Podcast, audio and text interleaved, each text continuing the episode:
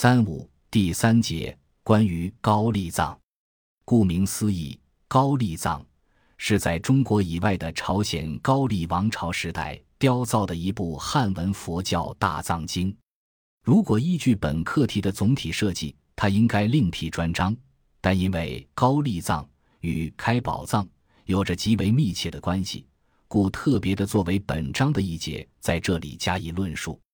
一开宝藏传入高丽的历史记载与高丽藏的出雕本十载，开宝藏曾多次传人高丽。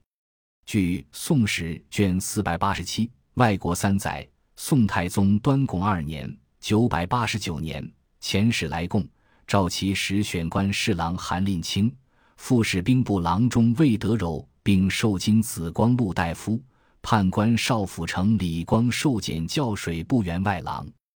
先是至遣僧如可资表来进，请大藏经，致使赐之，仍赐如可子衣，今同归本国。这是佛教大藏经传人高丽的最早记载。从时间上说，端拱两年，距开宝藏出雕本刻成的宋太宗太平兴国八年（九百八十三年），仅止六年。此时传人高丽的只能是开宝藏的出雕本。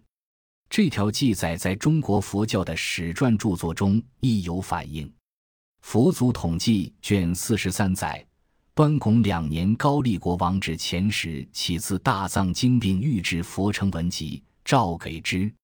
这里除大藏经外，还多了御制佛成文集，这可能与第二次传人的内容相混。一般说，我国正史的记载是比较准确的。开宝藏第二次传人高丽，是在宋太宗淳化二年（九百一十一年）。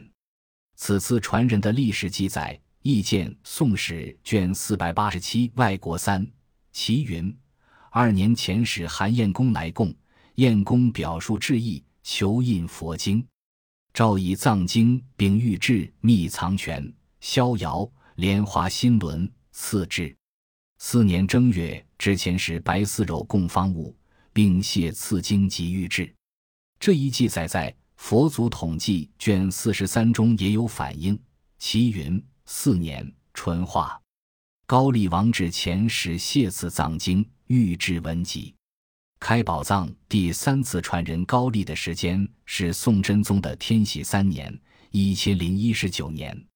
此事亦记载于《宋史》卷四百八十七，外国三。齐云：三年九月登州演，高丽进奉十里宾卿崔元信至秦王水口，遭封抚州，飘失贡物。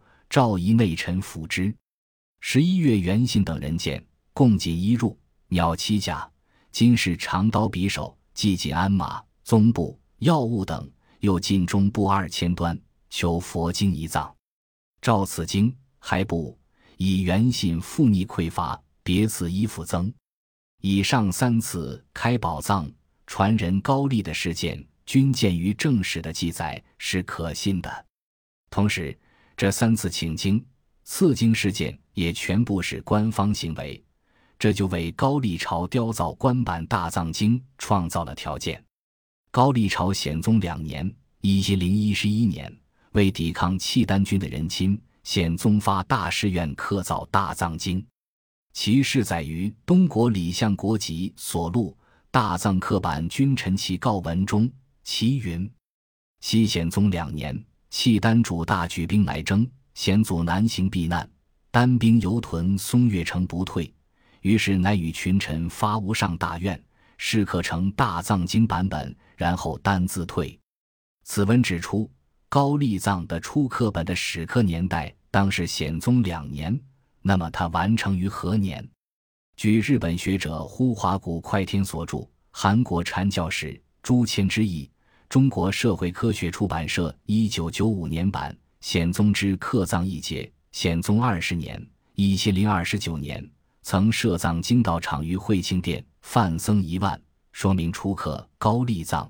此时已经完成，故在惠庆殿设藏经道场以为庆祝。见该书一百二十五页。此出雕本完全是开宝藏出雕本的复刻。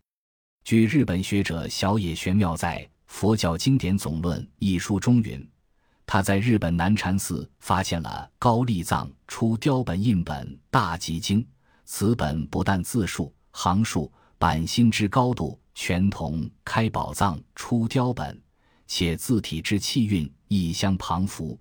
见该书六百五十页。